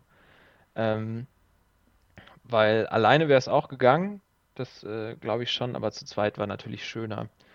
Und ja, ich, äh, wir haben uns dann morgens um, oh, ich glaube um kurz nach acht in Köln ins Auto gesetzt und sind nach Königswinter gefahren.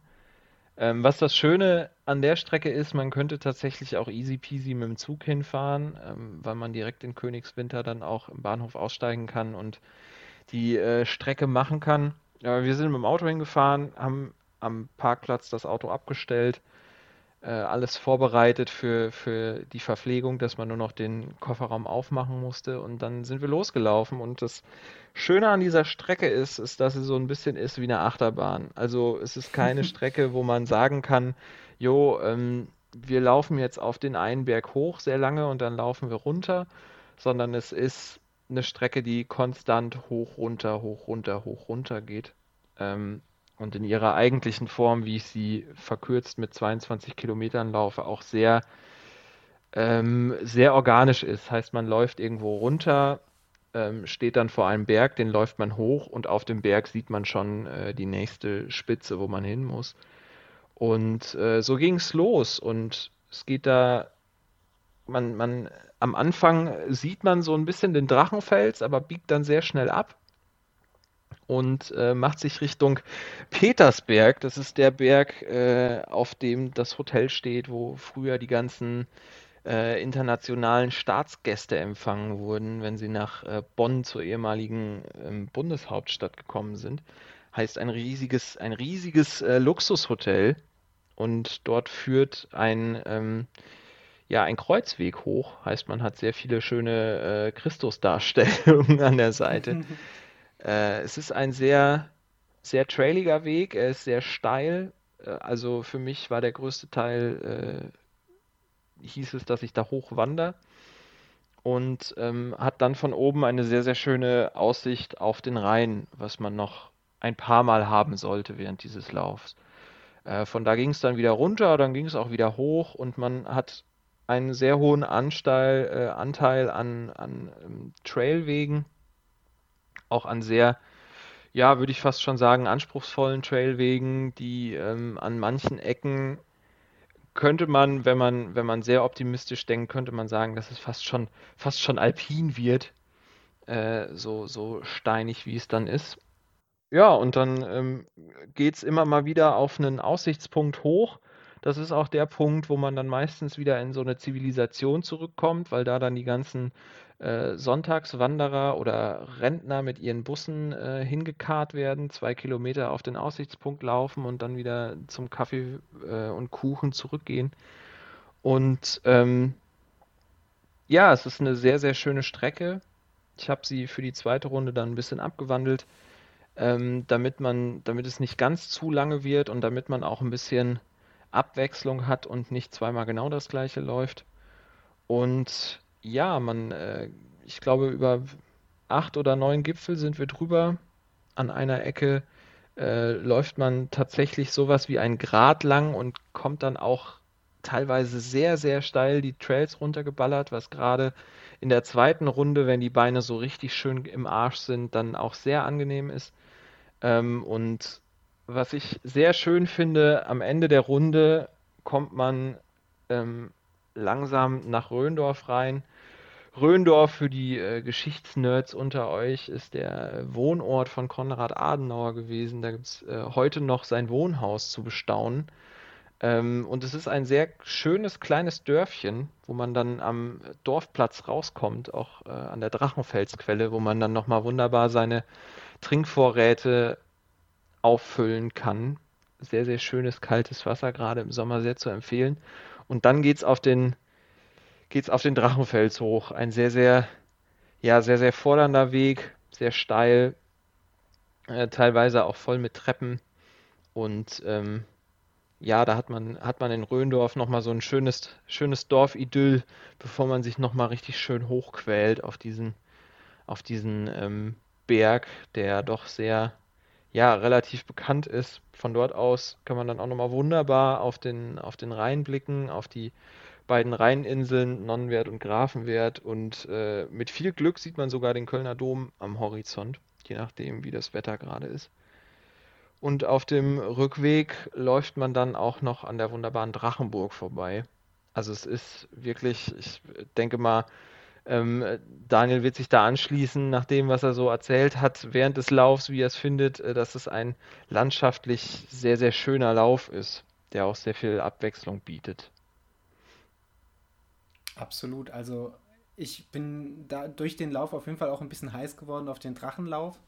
Wenn der irgendwann mal wieder, wieder stattfindet, man weiß es ja nicht, wie es weitergeht, aber der ist auf jeden Fall schon mal auf, meine, auf meinen kleinen äh, Notizzettel gelandet. Ähm, man muss einfach sagen, Tristan hat eine brutal schöne Strecke gewählt, aber auch einfach eine brutal harte. Also diese, diese zweieinhalbtausend Höhenmeter oder ich, ich weiß gar nicht, was ich stehen habe, oder 2600 oder es ist ja letztlich auch einfach scheißegal, vielleicht auch 2400. Keine Ahnung, es war auf jeden Fall richtig, richtig hart und richtig, richtig fordernd. Ähm, was Tristan wirklich clever gemacht hat, war, er hat die erste Runde schon länger geplant als die zweite.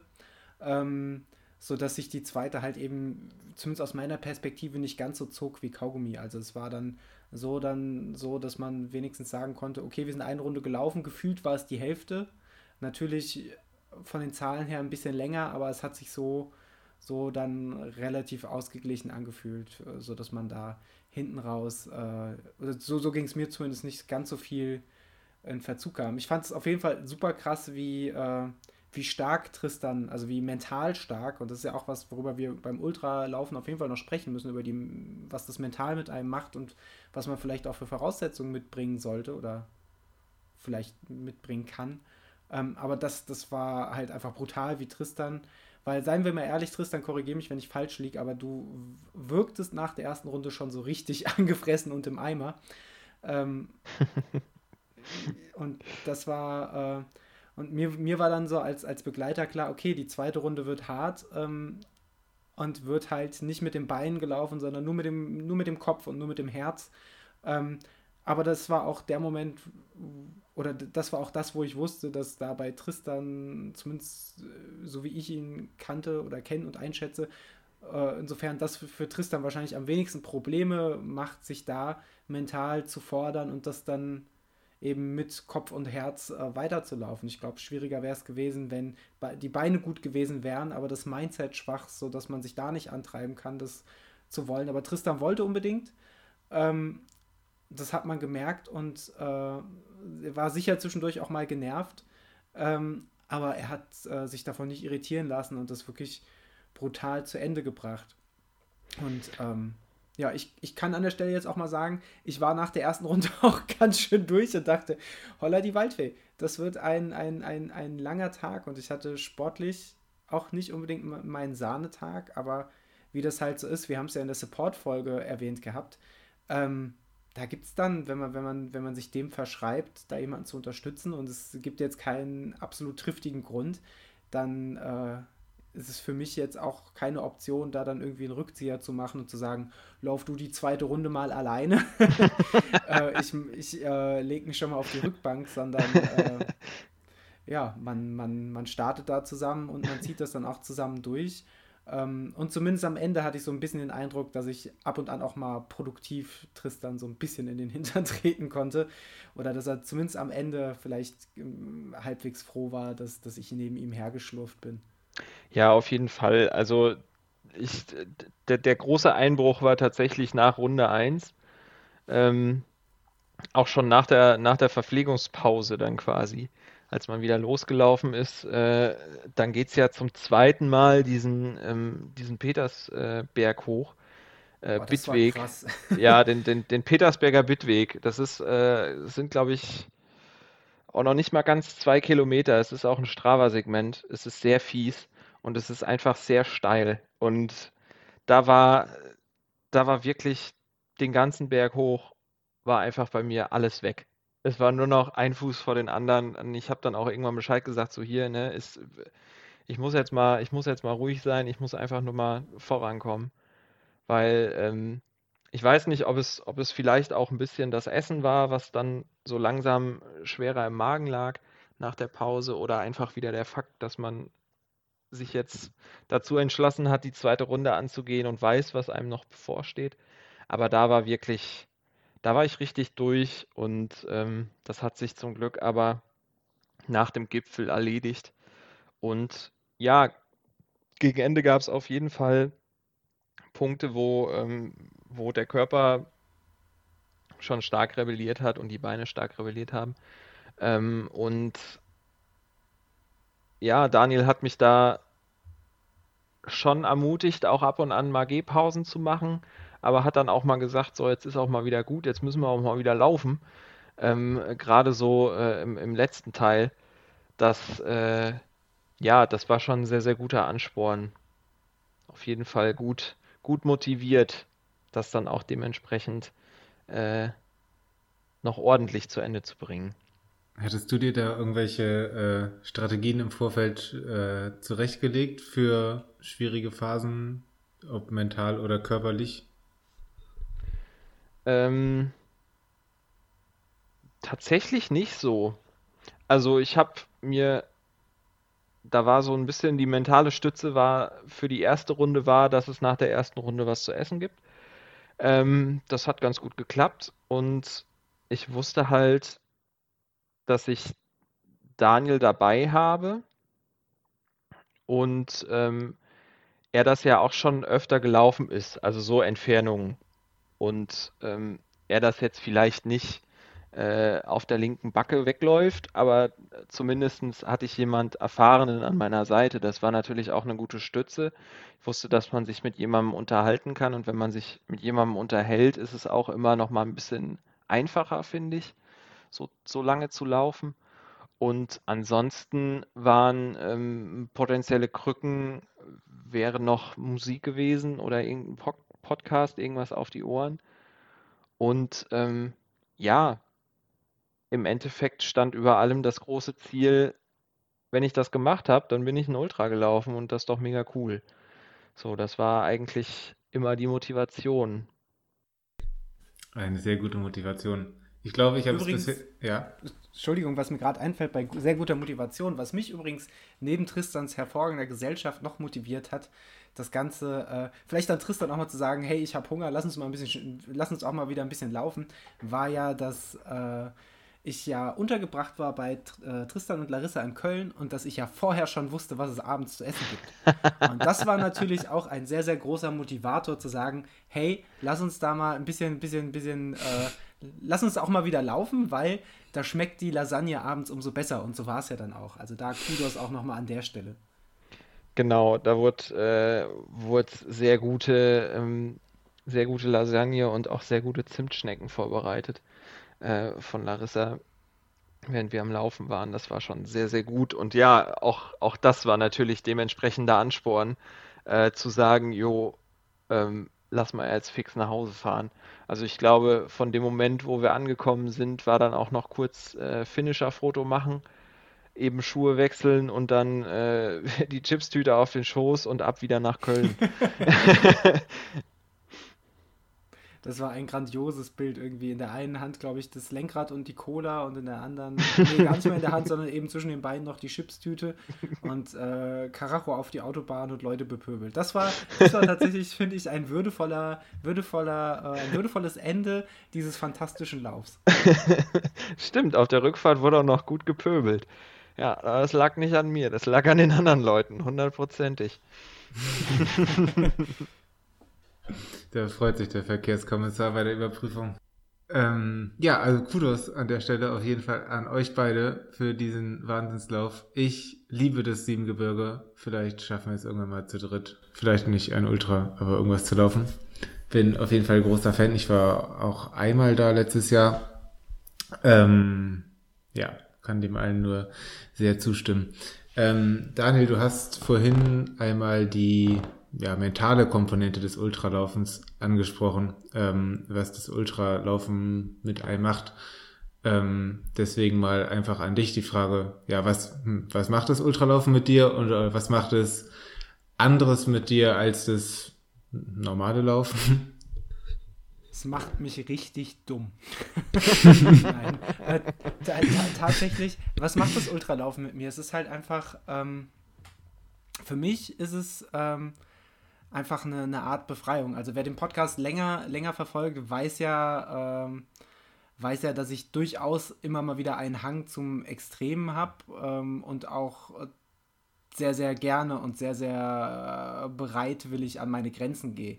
Und das ist halt wirklich das, ähm, was, was im Alltag durchaus oft hinderlich ist, was aber vielleicht beim Ultralaufen geradezu prädestiniert ist oder ähm, geradezu zu, zu eine fast schon ideale Voraussetzung, weil ich diesen, diese Pain Cave, in diesen Schmerz durchaus äh, auch sehr, sehr gewillt reinlaufe und, und sage, okay, ich möchte das jetzt und ich nehme das jetzt an.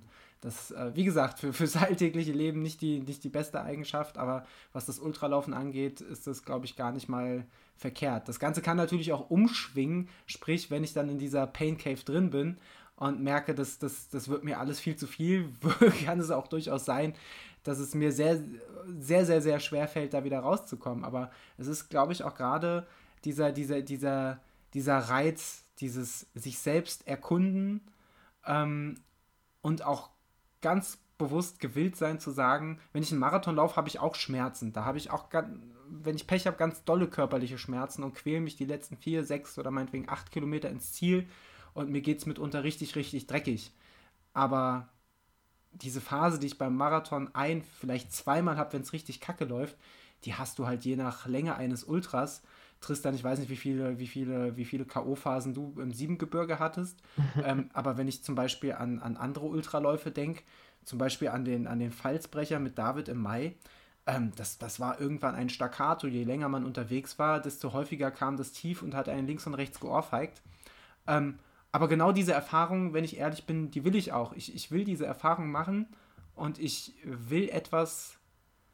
Das klingt, das klingt so, so blöd, möchte gern, möchte gern tiefsinnig, aber so ist es tatsächlich für mich. Ich möchte da tatsächlich was draus lernen über mich selbst. Ich will, ich will einfach wissen, wie sich das anfühlt und ich will mir aber auch selbst beweisen. Da kommt natürlich so ein bisschen bisschen Selbst, Selbst, äh, Drang zur Selbstbeweis, zum Selbstbeweisung und Selbstbeweihräucherung und Profilierung sicherlich auch dazu, aber ich will mir selbst beweisen, dass ich diese Situation überstehen kann und dass ich weitergehen kann. Und ich glaube, da kommen wir zu einer ganz wichtigen Parallele zwischen dem Laufen oder vielleicht speziell auch dem Ultralaufen und dem Leben, dass man halt einfach merkt, und das hat mir wirklich auch ähm, in meinen letzten Jahren, glaube ich, ziemlich doll geholfen, dass man merkt, okay, dieses beschissene Tief und selbst wenn danach, wie, wie gesagt, fünf weitere im Staccato folgen, jedes vergeht und in, in der Regel gehe ich aus jedem, und das klingt so blöd plakativ, aber es ist für mich tatsächlich so, gehe ich aus jedem Tief noch so stärker hervor. Und das,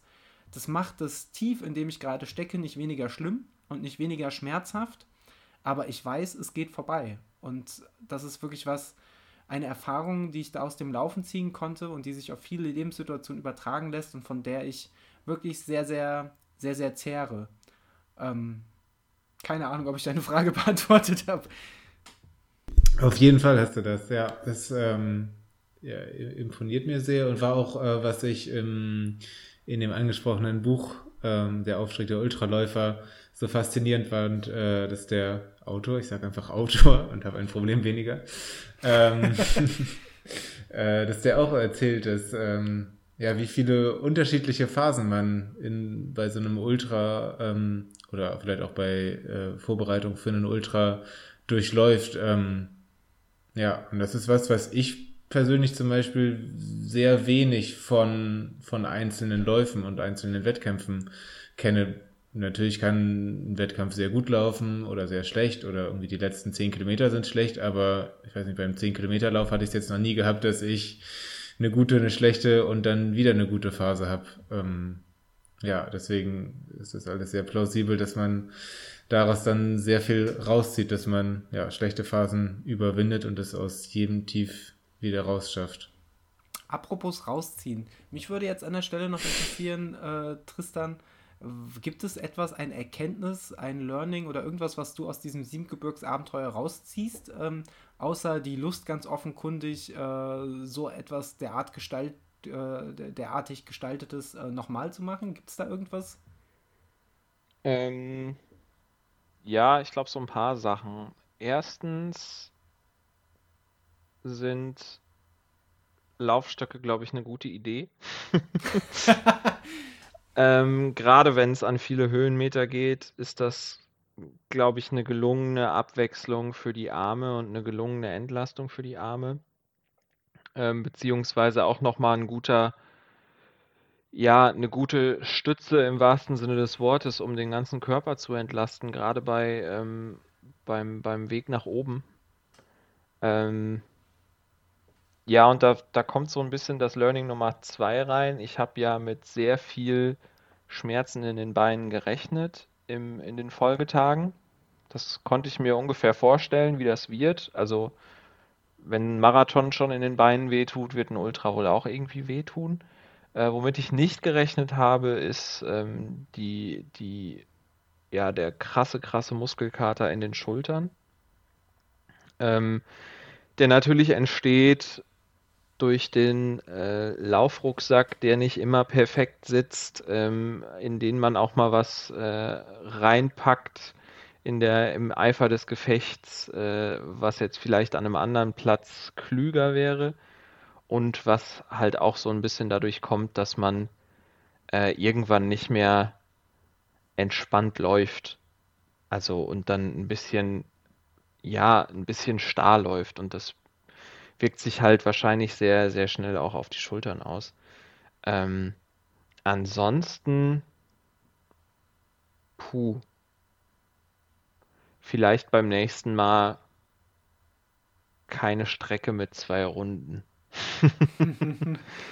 ähm, ja, weil ich glaube, das ist, das, da, da macht man es sich mental schwerer, als man es sich machen müsste.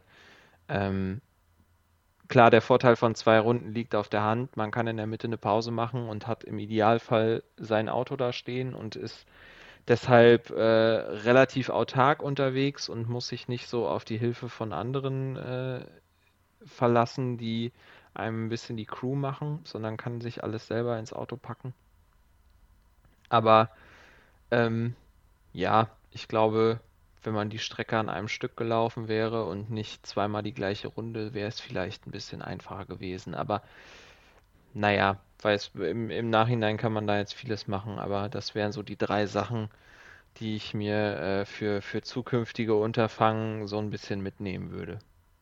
Ähm, du hast ja eben schon anklingen lassen, dass es bei dir tendenziell mit Ultras weitergeht.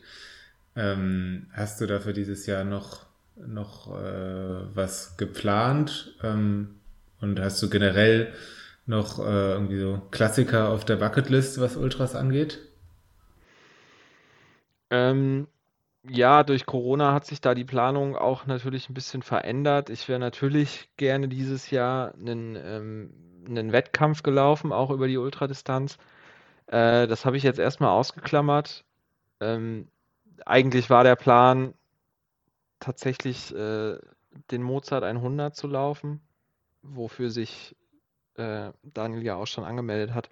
Ähm, mir war das dann alles ein bisschen zu heiß mit Corona und mit potenziellen, äh, potenziellen Hindernissen, die da dann im Weg stehen. Deshalb habe ich mich da äh, eher mal an private Unterfangen äh, orientiert. Und also hier in Köln gibt es hier den wunderbaren Grüngürtel, wie gefühlt in jeder größeren Stadt es einen Rundwanderweg gibt, der den Namen Grüngürtel trägt. Ähm, und der ist auf jeden Fall dieses Jahr und auch, denke ich mal, noch relativ zeitnah im Frühjahr dieses Jahres fällig. Das sind, äh, ich glaube, knapp über 60 Kilometer, wenn mich nicht alles täuscht. Ähm, dann habe ich letztes Jahr durfte ich Franzi ja beim äh, Renzi-Steig begleiten im Siegerland eine wunderbare Strecke über wie viele Kilometer waren es? 70? Ja, 71? 71 meine ja. ich. Ähm, die sehr, sehr, also zumindest auf, auf dem Teilstück, auf dem ich unterwegs war, sehr schön ist. Und äh, da ich ja auch eh aus der Ecke komme, ist das auf jeden Fall ein Anreiz. Ähm,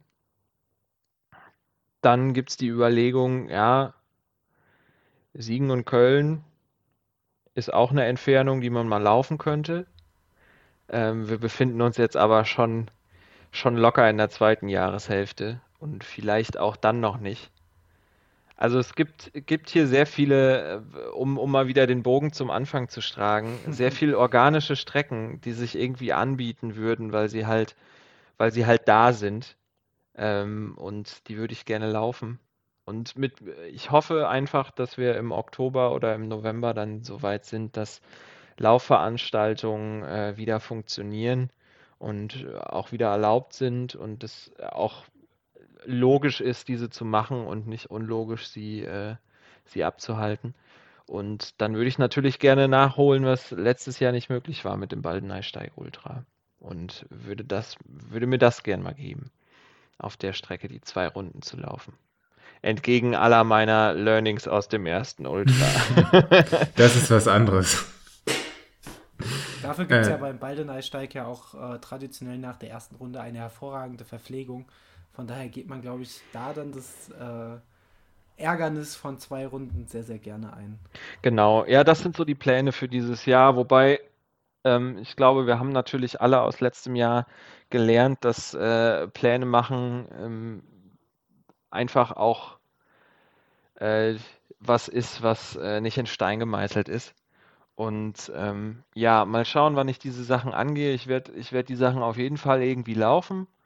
Und wenn es zur Not erst in den nächsten fünf Jahren ist. Bei äh, Siegen-Köln habe ich äh, mir gerade ein Lifehack, ein Laufhack ausgedacht. Ähm, du startest in Köln um 8 Uhr, Franzi und ich in Siegen um 8 Uhr und dann auf der Hälfte treffen. Ja, das klingt auch nach einem Plan. Aber in der Hälfte sind wir wahrscheinlich, also ich würde mal, ich würde, ich würde mal sagen, auf der Strecke Siegen und Köln könnten so ein paar Orte sein, wo man äh, nicht warten möchte, fünf Minuten für ein cooles Foto. Äh, Vielleicht ist das schon was für unsere Challenge. Für das glaube ich ziemlich ins Niemandsland. Ausgerufen haben. Ja, okay. Er war vielleicht eine dumme Idee, nehme ich dann. Nee, ist keine dumme zurück. Idee. Sie ist, sie ist sehr charmant. Okay, er muss noch ein bisschen äh, ausgearbeitet werden. Kümmert genau. ihr, ihr bringt dann meine Verpflegung mit und ich eure. Ich fahre Auto. Irgendwo hin dumm und charmant. Ich habe das Gefühl, ich wurde gerufen. Ähm, daher möchte ich mal übernehmen und Tristan, Niklas und ich haben uns überlegt, wir haben ja jetzt so eine tolle Spotify-Playlist und wer, wenn nicht du, lieber Tristan, kennst dich mit Musik aus? Du bist selber Musiker in einer wundervollen Band, die da heißt Fötus? Nee, Fiete. Fiete. Fiete. Fiete, ist, Fiete ist ein wunderbarer Bandname. Fötus wäre aber auch ein schöner Bandname. Vielleicht gucke ich mal, ob es die Band schon gibt. Ähm, und du hörst gerade 500 Alben durch. Warum tust du das? Ähm, genau, letztes Jahr hat das Rolling Stones Magazine äh, seine Liste der 500 größten Alben der Musikgeschichte aktualisiert. Und man kann jetzt streiten, ob das irgendwie so klug ist äh, und ob das auch richtig ist und wie gut diese Liste ist oder nicht. Aber es sind auf jeden Fall 500 Alben, die man sich mal anhören kann. Und ich äh, dachte mir, hey, dann mache ich das doch einfach mal, weil ich auch durchs Laufen tatsächlich ein bisschen vom Musik hören weggekommen bin, weil ich verstärkt und sehr viel Podcast gehört habe und gerne noch mal so ein gerne noch mal ein bisschen mehr Musik hören würde, weil ich äh, wie gesagt Musik eigentlich sehr sehr gerne mag und auch selber gerne mache und da auch an der ähm, Musikgeschichte an sich so ein bisschen interessiert bin. Und äh, da habe ich mir als als Challenge dann einen Instagram-Kanal äh, oder ein Instagram, doch, Kanal, Account heißt es, so, ein Instagram-Account äh, gemacht für eben diese Challenge. Er heißt 500 Alben und ähm, in ziemlicher Regelmäßigkeit, also in, in 98% der Fälle gibt es jeden Tag einen Post zu einem Album, ähm, was ich dann durchgehört habe und wo ich so ein bisschen mein, äh, es ist eine Mischung aus meiner persönlichen Meinung zu diesem, zu diesem, ja, Musikalbum, aber auch so ein bisschen kleine Fakten, ähm, die gesamtmusikgeschichtliche äh, Bedeutung da auch reinpacke. Und das macht äh, ziemlich viel Spaß und ich bin jetzt, glaube ich, schon an der 400 vorbei. Ähm, das Ding läuft also auch noch ein bisschen was es ist nie zu spät, da äh, mit anzufangen, da mal reinzuschauen und ein äh, Abo dazulassen oder ein Like oder wie man das auch immer bei Instagram nennt. Ähm, und ja, ich freue mich über jeden, der sich dahin verirrt. Äh, und ja, auch es ist schön, wenn man sieht, dass man äh, noch, noch neue Alben entdecken kann, dass man Leute dazu bringen kann, neue Alben zu entdecken oder auch ihre persönlichen Geschichten zu äh, Songs oder Alben mit einem zu teilen. Und das ist ein sehr, sehr, sehr, sehr schönes Projekt, was ich sehr, sehr gerne mache. Sag mal, Tristan, hm. wenn die Alben so groß sind, passen die denn überhaupt in meinen CD-Spieler? Boah, hör mal. hör mal. ähm, ich finde es tatsächlich eine hervorragende Idee und ich finde es unglaublich erschreckend, wie wenig Alben ich von dieser Liste kenne. ähm, weil ich bin mir auch sehr, sehr unsicher, ob das für oder gegen mich spricht oder ähm, ob ich vielleicht lieber bei meiner asozialen Musik bleiben sollte. ähm, machen wir uns da aber lieber keine Gedanken drüber. Tristan, du darfst dir jetzt spontan einen Song ausdenken, der für dich, ähm, der dich bei den äh, Ultramarathon oder bei dem Training dorthin besonders begleitet hat, was für dich ein Song ist, der, der für dich vielleicht sogar symbolisch für das Ultralaufen steht? Boah, jetzt machst du hier, äh, ich habe, ich, ne, nochmal hier kurz behind the scenes. Ich habe heute Morgen eine Nachricht von Niklas bekommen, dass ich mir zwei Songs aussuchen darf, die auf die Liste kommen. Und und äh, wo das bei weitem nicht so groß und, und episch angekündigt wurde wie von dir, dass als Song, der komplett fürs Ultralaufen steht. Ähm, ich habe mir da zwei, zwei Songs rausgesucht, die ähm, auf meinen auf meinen ähm, Lauflisten drauf sind. Ich habe eine für Marathons und eine für fürs Traillaufen. Und ähm, der erste Song ist äh, Knights of Sidonia von Muse. Ein Song, der äh, es zielsicher schafft, immer dann aufzutauchen, wenn es mir gerade gar nicht gut geht. Und äh, dann nochmal jegliche, jegliche Energie, die in mir drin ist, äh, so richtig schön nach vorne zu pushen, weil es einfach ein so episches Lied ist, was so, ja, auch einfach irre ist, weil es wie, wie ein Westernfilm ist, mit äh, ganz vielen unterschiedlichen Instrumenten und äh, am Anfang reiten Pferde durch deine Ohren durch und es ist, äh, also es ist ein irres Lied und es geht aber nach hinten raus einfach immer mehr ab.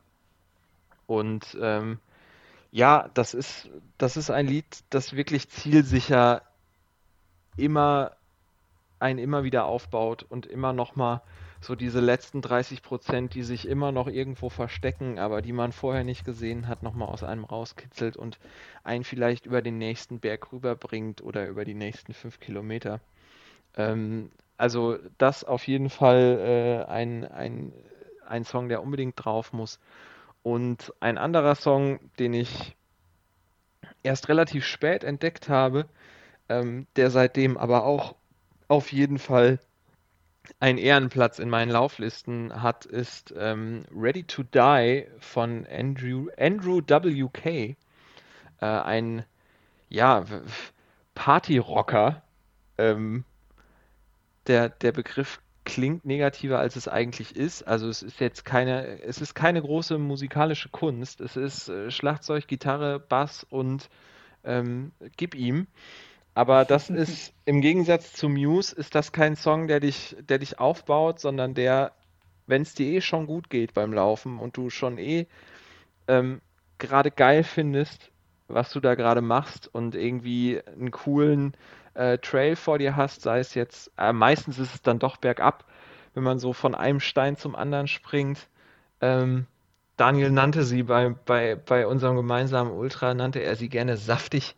Ähm, wenn man so einen schönen saftigen Trail vor sich hat und darunter pest und äh, dir dann Andrew WK ähm, äh, dieses Ready to Die ins Ohr brüllt und singt, ah, dann, dann, dann macht das schon alles nochmal noch mal einen Ticken mehr Spaß, als es eigentlich tut.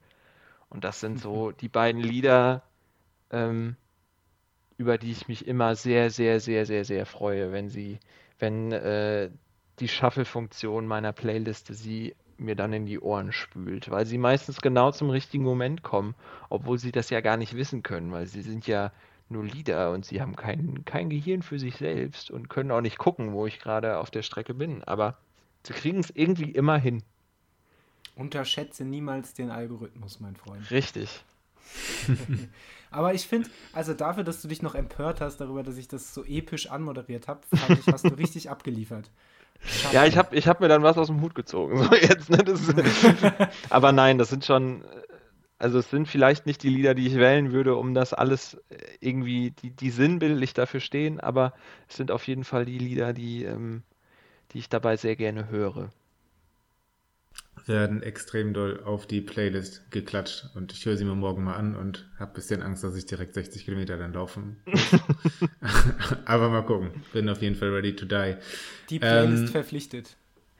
das ist klar. Ähm, Tristan, wenn man dich jetzt, äh, weil man dich sehr sympathisch fand, im Internet finden möchte, um mit dir eine Runde zu chatten, bei Instagram oder Strava oder Clubhouse, wo muss man da suchen? Clubhouse, das, das wirkt jetzt gerade noch so aktuell und in zwei Wochen denkt man sich so, ja, was hat er denn da? Also das, da, damit, äh, damit timest du diese Folge auf jeden Fall sehr, sehr stark in, in, auf den 18. Januar. ähm, ja, wo kann man mich finden? Äh, auf, auf Instagram unter dem äh, Handle Tintajol, äh, genauso wie bei Twitter. Ähm, man findet sich mich auch auf Facebook, wenn man meint, da noch sein zu müssen, äh, unter meinem Namen Tristan Kunkel und genauso ist es auch bei Strava. Ähm, und ja, da sieht man so, also bei Strava äh, lasse ich mir manchmal lustige Titel für meine Aktivitäten einfallen, manchmal aber auch nicht. Ähm, bei, äh, bei Instagram gibt es Fotos und bei Twitter gibt es kurze Texte. Also das, was man da halt machen kann. genau, und ja, wie, wie gesagt, ähm, eben schon erwähnt, äh, gerne bei Instagram auch unter 500 Alben, Alben klein geschrieben, ähm, vorbeischauen und äh, schauen, ob man ein paar Alben kennt und sich darauf einlassen, auch schöne neue Alben kennenzulernen.